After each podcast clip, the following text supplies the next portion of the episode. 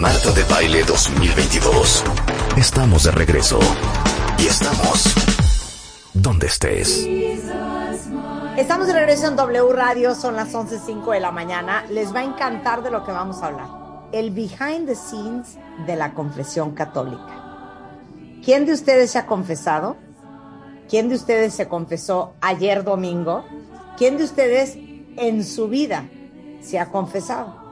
El padre Raúl Martínez Arreortúa, licenciado en Sociología por la Universidad de Ibero, maestro en Pastoral Urbana por la Universidad Lumen Gentium y presidente del Secretariado Social Mexicano, párroco en la parroquia de San Rafael Tlalmanalco, está con nosotros el día de hoy y promete explicarnos todo sobre la confesión. Rebeca, ¿te has confesado? Sí, me he confesado en toda mi vida, a lo largo de mi vida, no más, no más, yo creo que de cinco veces, no más. Ok, padre, no nos vaya a excomulgar. No, padre, perdón. Pero yo me confesé una vez a los 12 años cuando hice mi primera comunión. Nunca me volví a confesar, jamás, nunca. ¿Mal? Yo oración las noches. A ver, ¿mal, mal, padre? Pues mira, yo creo que el tema de la confesión eh, no solamente tenemos que verlo como una norma eclesial, como uno de los mandamientos de la iglesia, sino más bien como un aspecto de salud personal, salud mental y sobre todo salud espiritual. Claro. Porque, mira, o sea que yo creo que si te vas a regir solamente por cumplir una ley que te marca que, por ejemplo, los mandamientos de la Santa Madre Iglesia dice, por lo menos confesarse una vez al año y los días de fiesta guardar. Pero yo creo que esto es un tema más a nivel personal, es un tema más a nivel compromiso. No basta con decir soy cristiano y, y pero voy a misa cuando quiero, este, no ayudo, no soy solidario. O sea, es un tema más profundo y creo que en estos programas de hoy tenemos que actualizar los temas de fe, tenemos que actualizar los temas de la religión y por supuesto actualizar estos temas como el sacramento de la confesión. Ok, pero a ver, padre, una, le voy a hacer dos preguntas. Ok. Ahorita entramos a profundidad a los siete sacramentos, qué onda con la confesión y todo esto, pero ¿es posible que uno no se confiese porque según uno no tiene nada que confesar. Bueno, yo creo que ese es el primer tema. Ahí es el, uno de los, de los temas hoy actuales es la soberbia. Decía uno de los grandes santos. Riájatelas. ¿Qué tal nos echó un riájatelas ahorita el padre? Okay. O sea, ese es un tema grave, es la soberbia, ¿no? O sea, yo no peco, yo no, yo no cometo errores, yo amo todo, ayudo a todos. Creo que desde ahí estamos entrando en algo que no es cierto. Entonces es soberbia y es mentira. Porque dice uno de los grandes santos, el hombre más santo peca siete veces al día. Ok, padre, le quiero decir que lo amo con pasión y locura. En este momento le quise decir eso. Le confesaste, Marta. Le confesé, lo amo con pasión y locura. A ver, entonces, ¿qué es un sacramento y la confesión es parte de siete sacramentos? Bueno, mira, un sacramento son signos son símbolos que utiliza la iglesia para tocar aquellos temas que tocó Jesús, como uno fue el perdón, otro fue el bautismo, son signos que para nosotros los católicos, eso quiero tenerlo muy claro, para la iglesia católica son signos, son símbolos que nos ponen en la gracia de Dios y nos devuelven el ser hijos de Dios, hijas de Dios.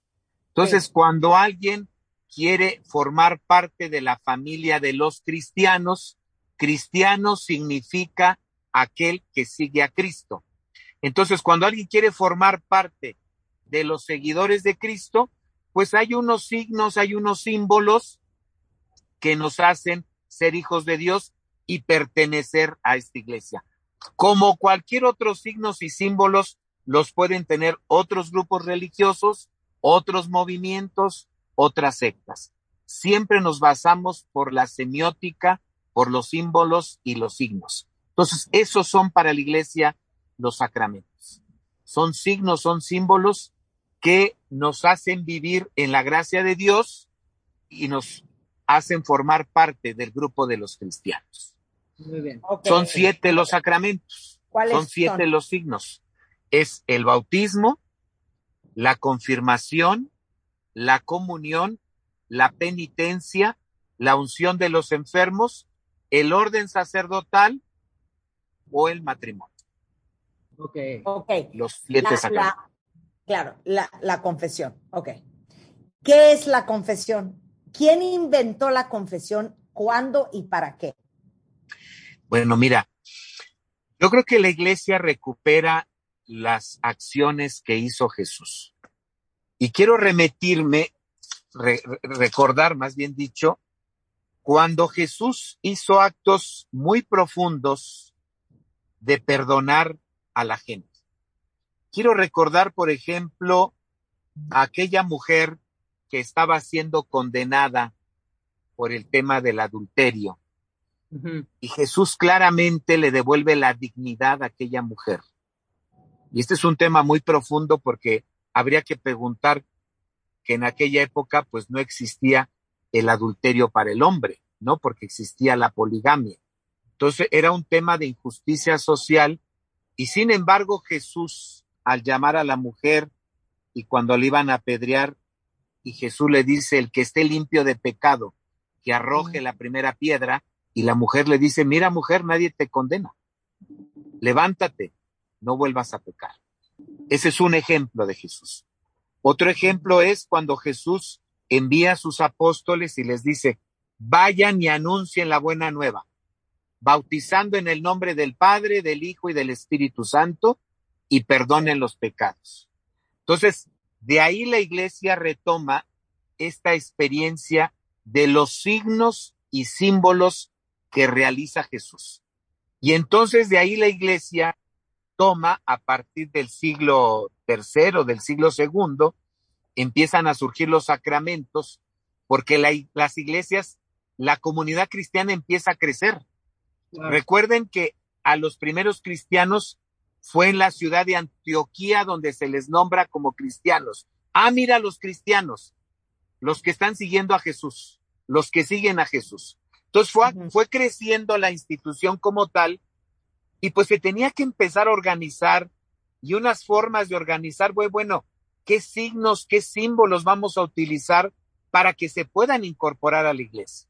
Y entonces ahí empiezan a surgir los signos, los símbolos, entre ellos prácticamente podríamos decir que en el primer concilio de Letrán es cuando surge en 1215 esta experiencia de empezar a poner como un sacramento la confesión.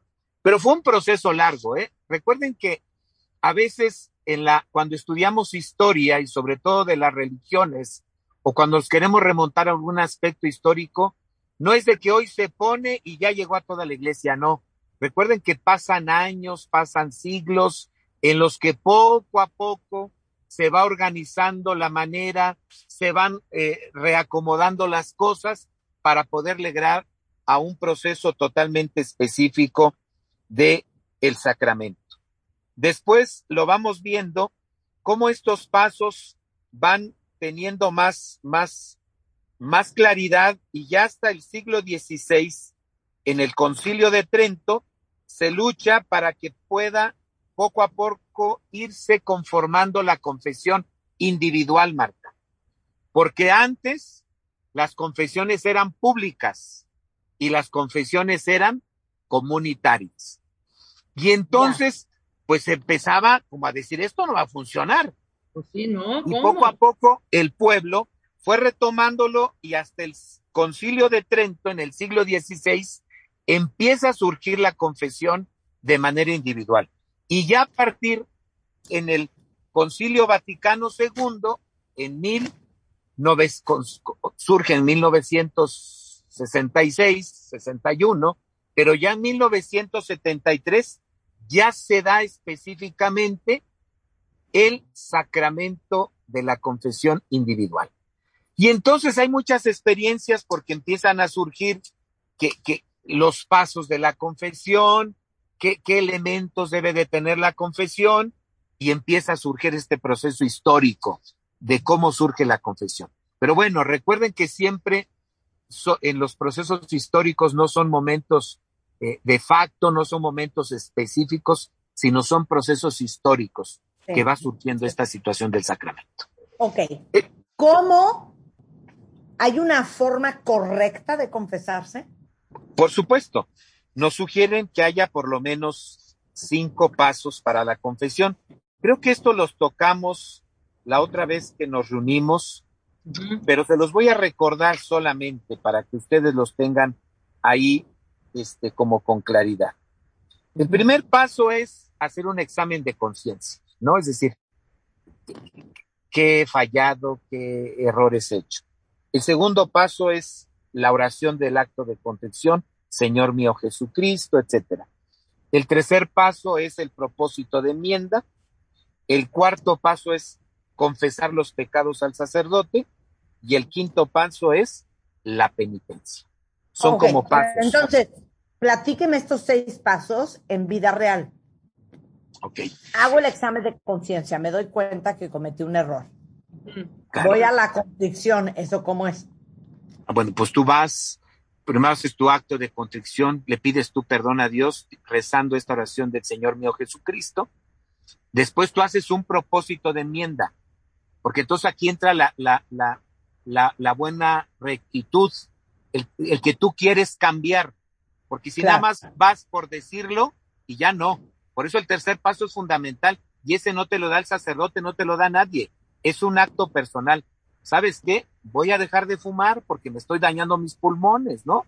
Y estoy contaminando y estoy afectando a los demás. En fin, bueno, pues entonces haces un compromiso personal. Cuarto llegas, ¿verdad? Confiesas tus pecados y el quinto se te da la penitencia, ¿no? Mm. El sexto es recibir la absolución del Padre. ¿Qué significa eso? Y usted, Padre, a veces que hay veces que nunca le ha dado la absolución a alguien. No, es algo que tú no lo puedes negar y también lo dijo Jesús.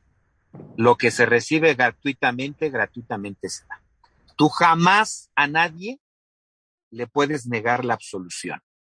Jamás, bajo ninguna circunstancia. A ver, voy a poner este caso. Padre, tuve un aborto, estoy súper arrepentida, me siento muy mal de lo que hice y quiero que me dé la absolución. Ok, el aborto antiguamente era un pecado reservado solamente al obispo. Hoy el Papa Francisco nos ha dado la, la posibilidad de que ese pecado, que es atentar contra la vida, también nosotros lo podamos dar. En algunas diócesis, en algunos otros países, recuerden que no todo es tan, tan, tan, tan parejo, ¿verdad? Hay otras pero algunos países todavía no han aprobado esta situación, aunque el Papa ya lo dijo, y entonces tendrías que confesarte con un obispo. Pero siempre en, temporadas como de Semana Santa, es, se nos da a todos el derecho de perdonar todos los pecados. Por supuesto que se da la absolución. Por supuesto que se perdona. ¿Me explico? Y es un atentado contra la vida. Pero si la gente va con ese sentimiento que tú lo acabas de decir, y que hay un dolor de corazón y que hay toda una propósito de no volverlo a hacer porque te sientes mal, porque ese es un tema grave que habría que tocar. Marta, hay un problema psicológico post aborto que nadie lo toca. O sea, eso es una cuestión que no se toca, ¿eh? O sea, aquellos que están a favor del aborto y que están luchando perfecto, pero psicológicamente, por favor, expliquen todas las consecuencias que trae y que vive una mujer posaborto. ¿Me explico? Claro. Pero se da la absolución, se da la absolución. Sí. Ok. ¿Qué es el secreto de confesión, padre? Porque la vez pasada nos contaba que usted se ha visto en situaciones bien complejas en donde, donde le han confesado cosas y si pudiera compartir de qué magnitud estamos hablando y que usted tiene que guardar en secreto. Denos ejemplos pues por ejemplo, el aborto es uno, el homicidio y el tema de abuso, de abuso sexual. ¿Verdad? ¿Le han confesado a usted esas cosas? Por supuesto, ¿no? Y este, y, delitos graves, ¿no? A veces también de robo, ¿no? De, de, de, engaño de la, de la esposa, del esposo, ¿no? Para mí son cosas que, que, dañan, pues, ¿no? Que dañan no solamente la persona, sino dañan la familia, dañan la sociedad, ¿no? Temas de, de, violencia que hoy están muy fuertes, Marta, es decir, el tema de la violencia, eh, temas de secuestro, de que fueron cómplices, que participaron en alguna situación, por supuesto. O sea, ¿le han llegado a decir, padre, maté a alguien? Claro. ¿Le han llegado a decir, padre, abusé sexualmente de mi hija o de mi sobrina? Así es. Le han llegado a decir, padre, tuve un aborto, hasta, padre, yo secuestré a alguien o fui cómplice, ¿no? De un secuestro, por supuesto. ¿Qué hace un padre en esos casos?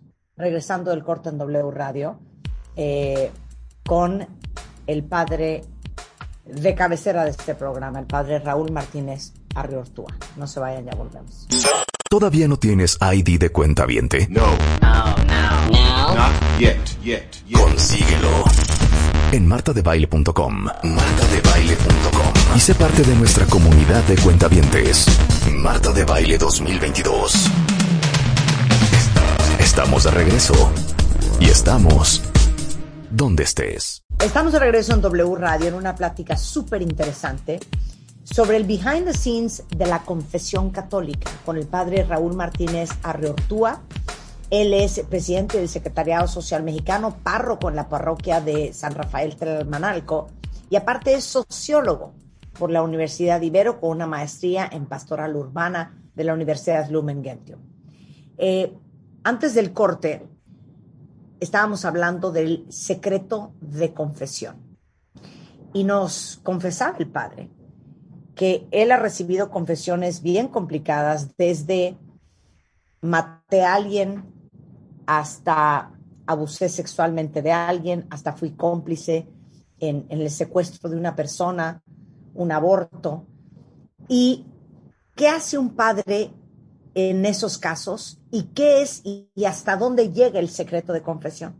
Bueno, pues en primer lugar, fíjate que yo a nivel personal, siempre que me voy a sentar a confesar, eh, hago una oración, Marta, me pongo en la presencia de Dios porque esto no es como cualquier profesión. Es, es de veras cuando la gente se llega a la confesión, tú sientes la energía de la gente, sientes el dolor de la gente, tú sientes la vibra de la gente, sientes el dolor y la tristeza de la gente cuando se acerca a ti.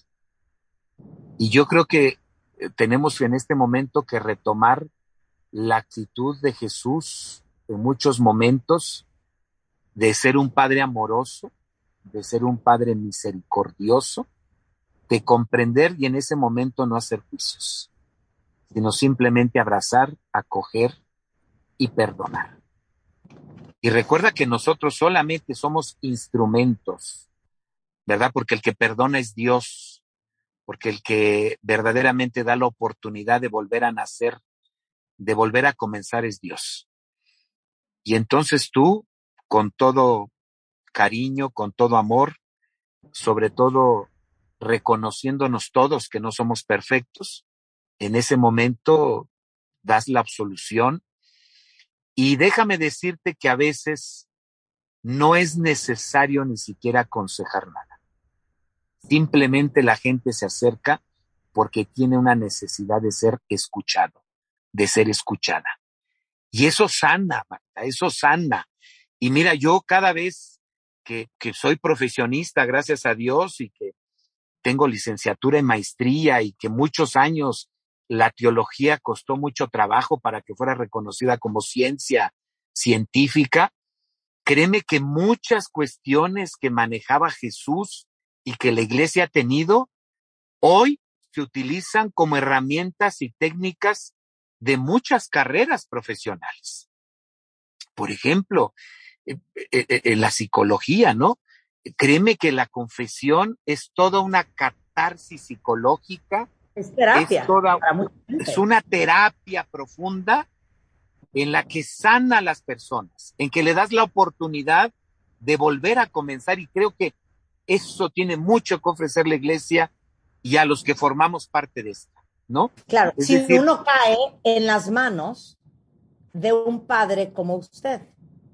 Bueno, Marta, es como todo, es decir, es como todo. Es como todo, es decir, yo creo que hay médicos, hay ingenieros, hay maestros, hay sacerdotes que tenemos que estarnos actualizando todos los días y estarnos preparando y, y ponernos en la presencia de Dios y tener una apertura y sobre todo actualizarnos para responder a las situaciones del mundo actual y comprender y ser misericordiosos para poder dar la oportunidad y la posibilidad de que nuestras sociedades cambien. Entonces creo que hay mucho que aportar en este tema. Ahora, el secreto de confesión, padre, ¿de dónde hasta dónde va y no admite excepción? En ningún momento. El secreto de profesión es, nosotros le llamamos, el secreto de confesión es sigilo sacramental. Es el sigilo sacramental en el que tú, este, prometes desde que te ordenas que en este caso de la confesión no se puede decir absolutamente nada bajo ninguna circunstancia, bajo ninguna situación. Y si yo violo esta situación, me pueden excomulgar, me pueden quitar mi ministerio sacerdotal. Por supuesto que así es. Pero Marta, ¿qué disyuntiva moral que le confiesen estoy abusando sexualmente de mi hija. Claro. Y usted no puede hacer nada para proteger a esa niña, por ejemplo. Pero yo creo que es ahí, Marta, donde tú en ese momento, si ves que la persona necesita ayuda, eh, tal vez tienes que explicarle que lo que ellos te dicen en secreto de confesión no puedes hacer nada. Y que si ellos quisieran ayuda, bueno, pues los puedes orientar a que busquen ayuda profesional, porque yo creo que aquí tenemos que saber distinguir en que hay cosas que a veces no son pecado y a veces las personas lo confunden. Hay veces que hay problemas que son psicológicos y que necesitas ayuda profesional, de que necesitas que alguien te acompañe profesionalmente. Y entonces aquí hay dos disyuntivas. Por un lado, eh, y aquí hay que distinguir, una cosa es la confesión y otra cosa es la dirección espiritual. Claro. Entonces, a lo mejor alguien, pero es otra cosa, porque entonces, pero tú ahí tienes que explicarle al penitente, al que está ahí frente a ti, ¿verdad? Yo te sugiero que necesitas ayuda profesional. Yo te sugiero que necesitas buscar alguien, porque no solamente basta con la absolución. Yo, por ejemplo, aquí en la parroquia tengo un grupo de psicólogas y siempre lo he tenido en mi parroquia. Les mando un saludo a, a, Lolita. Qué gran idea. Que, claro, y te voy a decir una cosa, ¿eh? Yo cuando estoy confesando, Lolita está en la oficina esperando que yo le pueda enviar a alguien. ¿Me explico? Y le digo, mira, necesitas ayuda profesional. ¿Me explico? Porque te voy a decir una cosa, en la medida en que tú vas haciendo tu trabajo de manera no solamente religiosa, sino profesional. Me explico, eso a mí me ha llevado a estudiar mucho. He tomado cursos, no sé si va a sonar a comercial, pero he tomado cursos allí en el ITREM, allí en Polanco, algo de terapia racional emotiva, donde eso es muy padre porque te da más herramientas para poder ayudar a las personas. Entonces yo creo que este es un llamado de veras a que los sacerdotes nos actualicemos y que tengamos herramientas de diferentes ciencias y que nos apoyemos de especialistas para cuando nos llegue un tema, dirigirlo hacia allá, orientarlo hacia allá. Imagínate, de repente me llega a mí alguien, que eso me ha tocado muy seguido, con problemas de esquizofrenia, que escuchan voces, que oyen a alguien, que empiezan a tener problemas graves de esquizofrenia. Y si tú no tienes esa capacidad y ese conocimiento, pues vas a pensar, estaba tomado, estaba drogado. No, son temas graves. Se le metió el diablo. Claro. O se te metió el diablo, por ejemplo, ¿no? Y entonces, ¿qué haces tú en ese momento? Mira, necesitas una ayuda profesional. Lo que estás viviendo no es normal, pero todos en nuestra vida siempre hemos necesitado ayuda profesional yo tengo grandes amigos psicólogos, psicólogas con los que a veces platico, con los, y tengo mi director espiritual, porque esta es la otra parte, que también yo como sacerdote y todos los cristianos debemos de tener a alguien que nos guíe espiritualmente y tu dirección espiritual. Y esa es otra cosa diferente a la confesión. La confesión es tu vas. Porque es igual que los psicólogos y los eh, ellos también tienen terapeutas para que los terapeen a ellos, claro. Y tú debes de tener a tu director espiritual, eso te lo van dando desde que eres estudiantes, desde que eres seminaristas. Por favor, busca a tu director espiritual que te ayude, que te oriente. Claro, pero qué impresionante lo que acaba de explicar, padre. Claro. Porque hay otros padres que se quedan en la penitencia y en la absolución y hasta ahí llegaron. Claro, no, no, no, no, yo. Por eso yo lo amo tanto a usted que está viendo cómo se prepara, entender de terapia, aprender de psicología para hacer su trabajo mejor.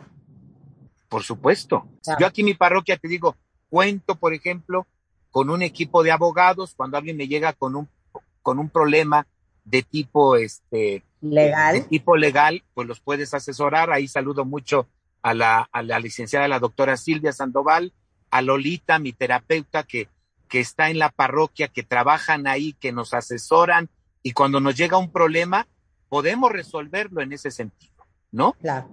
Y podemos orientarlos. Por eso yo siempre he pensado que la iglesia debe de tener una oferta de servicios. Algún día me gustaría que platicáramos lo que es mi especialidad, la pastoral urbana. Cómo hoy las parroquias en las grandes ciudades tenemos que saber responder a las nuevas realidades y ya no solamente con lógicas rurales, ya no con lógicas de campo, porque la situación social, política, económica y cultural se ha transformado. Entonces no podemos seguir actuando de manera rural y como padrecitos eh, de estilo rural. Tenemos que saber responder a los desafíos que hoy te presentan las grandes ciudades y más como la nuestra en la que vivimos. Claro. Ahora vamos, padre, a la parte de la confesión de la penitencia. Mira, la penitencia, eh, la iglesia da una opción en el sentido es libre, es decir, ahí se, se recomienda que al penitente se le ofrezcan unas, este, ¿cómo se llama? Unas oraciones de, de cual él se ponga en la presencia de Dios y, y pida su arrepentimiento a Dios. Una segunda posibilidad es de que pues haya lo que hoy decimos la reparación del daño, ¿no? Por ejemplo, oye, pues si robaste, pues devuelve, ¿no? Lo que robaste. Si, por ejemplo, le gritaste a tu mamá, pues ve y pídele perdón. Eso va más, no hay una normativa específica que nos, que nos condicione la iglesia, a los sacerdotes, porque yo creo que también la iglesia es muy sabia, porque cada persona es única y repetible. Y entonces a cada persona tienes tú que mirar según su situación, según su dolor. Yo me manejo más en una perspectiva de un compromiso personal y de una acción social, ¿verdad? Sí, tal vez le digo, ¿verdad? Reza un Padre Nuestro, pero yo más bien voy si, oye, le gritaste a tu mamá, pues, pues va y reconcíliate con ella, ¿no? Padre, es que fíjese que le tomé dinero a fulanito, a fulanita, pues en cuanto puedas devuélvelo, ¿verdad? Mm, oye, este, ¿cómo se llama? Haz una obra social, ¿no? Este, cuando veas a un niño de la calle, pues ayúdale, dale algo, compártele. Sé solidario con tus hermanos, eh, preocúpate por los migrantes. Cuando veas que alguien necesita, comparte el pan. En fin, o ve a una casa hogar y dona algo. En fin, creo que eh, un acto reparador. Para mí es, si hiciste algo, pues devolverlo, ¿no? Si tomaste algo, devolverlo. Y si Porque no hay confesiones que pues no salen con una oración. Por ponerlo así, por ponerle una cuota desde tu perspectiva, ¿no? Claro. Por supuesto. Y más bien iríamos a un compromiso social y personal. Y yo a veces, fíjate que hasta les digo a la gente, ¿tú qué me sugieres? ¿Tú qué te comprometes? ¿No? ¿A qué te comprometes? ¿Crees que puedas hacer esto? Dilo, porque a lo mejor es algo muy difícil y además, eh, por ejemplo, cuando se toca el tema del perdón, no es de que ya te veniste a confesar y, y ya vas y vas a ir a pedirle perdón a tu mamá, a tu esposo, a tu hermano, no. El tema del perdón es algo, es algo que se tiene que trabajar, es un proceso psicológico de acompañamiento que, que no es tan fácil solamente determinar y decir, ve y pide perdón. No es así. Yo tengo muy claro que es todo un proceso de reconciliación consigo mismo, de poder descubrirte que quieres renovar tu vida y proponerte eso. Pero no hay como tal una tarifa, una... No, no, no. eso es algo más... claro, de diez Aves María, cuatro Padres Nuestros. Claro. Ni porque te digan, ah, sí, por esta tarifa ya se te perdona tal pecado. No, no, no. Eso no, no. Eso es, eso queda a, a, a, a, responsabilidad de cada sacerdote y a su visión como él esté viendo el sacramento, porque recuerden que hasta eso tiene la iglesia, tiene mucha apertura en ese sentido, ¿no? Y sobre todo, siempre poner en el centro a la persona humana, que en el, en el centro siempre esté el bienestar, la salud, tanto física como espiritual y moral de la persona humana. Y siempre desde ahí tenemos que mirarlo. ¿Cuál es la peor penitencia o la más difícil? Bueno, para mí no sé, porque yo las pongo, no sé. en tu experiencia. pues yo creo cuando le pides el compromiso, ¿no? A la persona. Por ejemplo, si te peleaste con tu esposo, pues reconoce que tú te equivocaste. Pues ve y pídele perdón. Y a veces yo sé que el pedir perdón a las personas les cuesta mucho trabajo. Es algo que tenemos que trabajar en nuestras sociedades hoy por hoy. La construcción del perdón, porque vivimos en sociedades con mucha violencia, vivimos cansados de odio, vivimos con mucho rencor en la vida, a veces vivimos enojados, enojadas con la vida.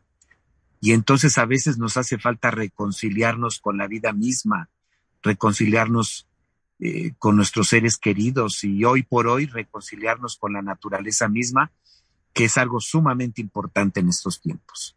Entonces yo creo que más bien va, no es que sea la más difícil, no es que sea la más pesada, sino yo creo que va en ese sentido en la restauración de la culpa, ¿no?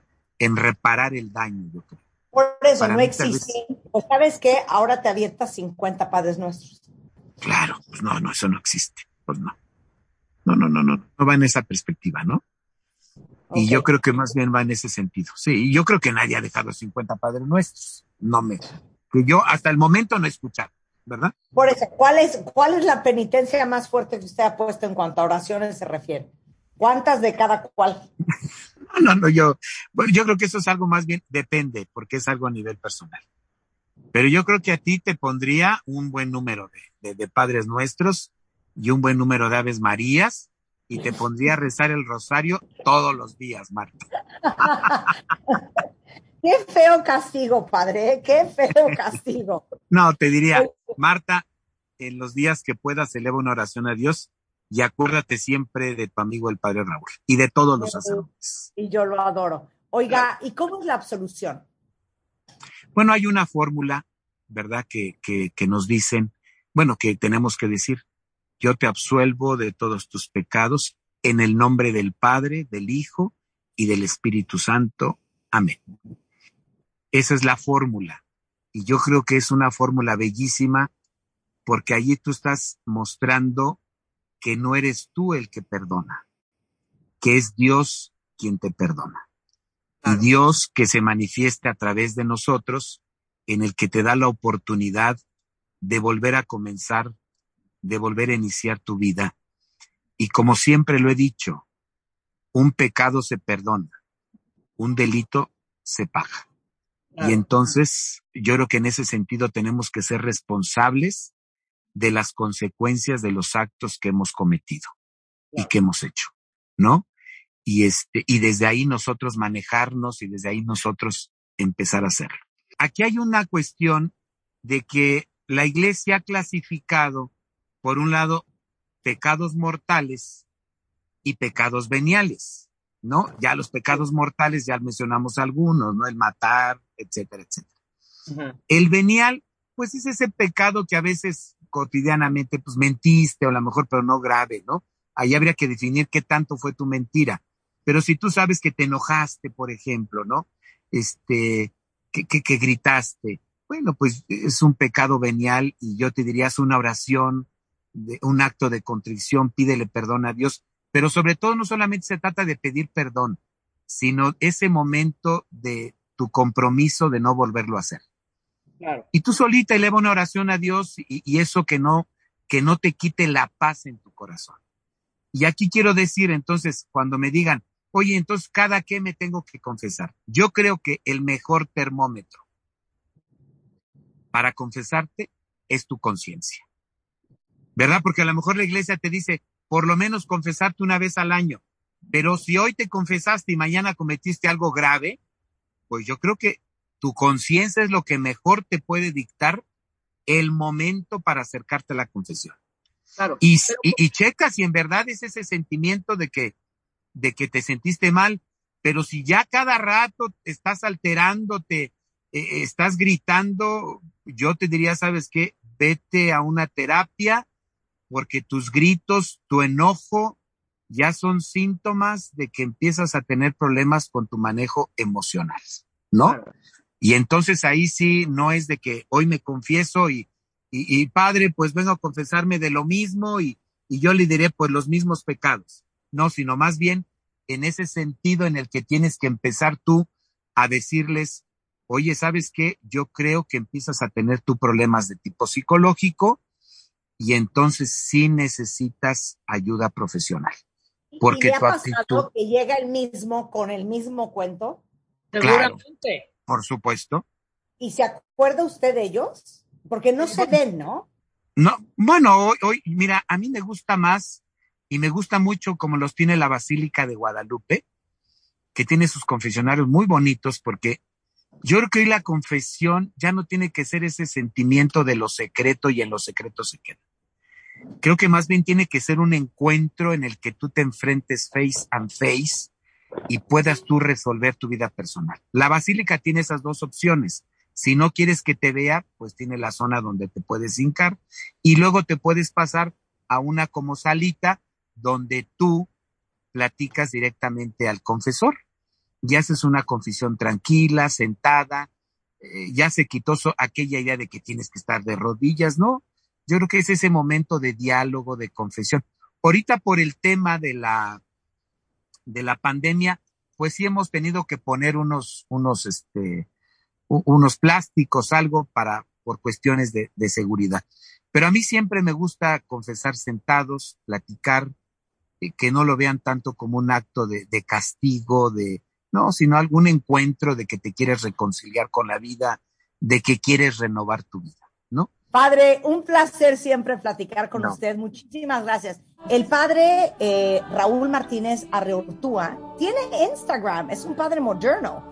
Es Raúl-Arreurtúa. Y si quieren ir a escucharlo un día, es párroco en la parroquia de San Rafael Tlalmanalco. Padre, un abrazo. Muchísimas gracias. Bendiciones. Que Dios bendiga a todos tus radioescuchas y escuchas. Muchas gracias. Muchas gracias, padre. Escuchas a Marta de Baile por W Radio 96.9. Hacemos una pausa.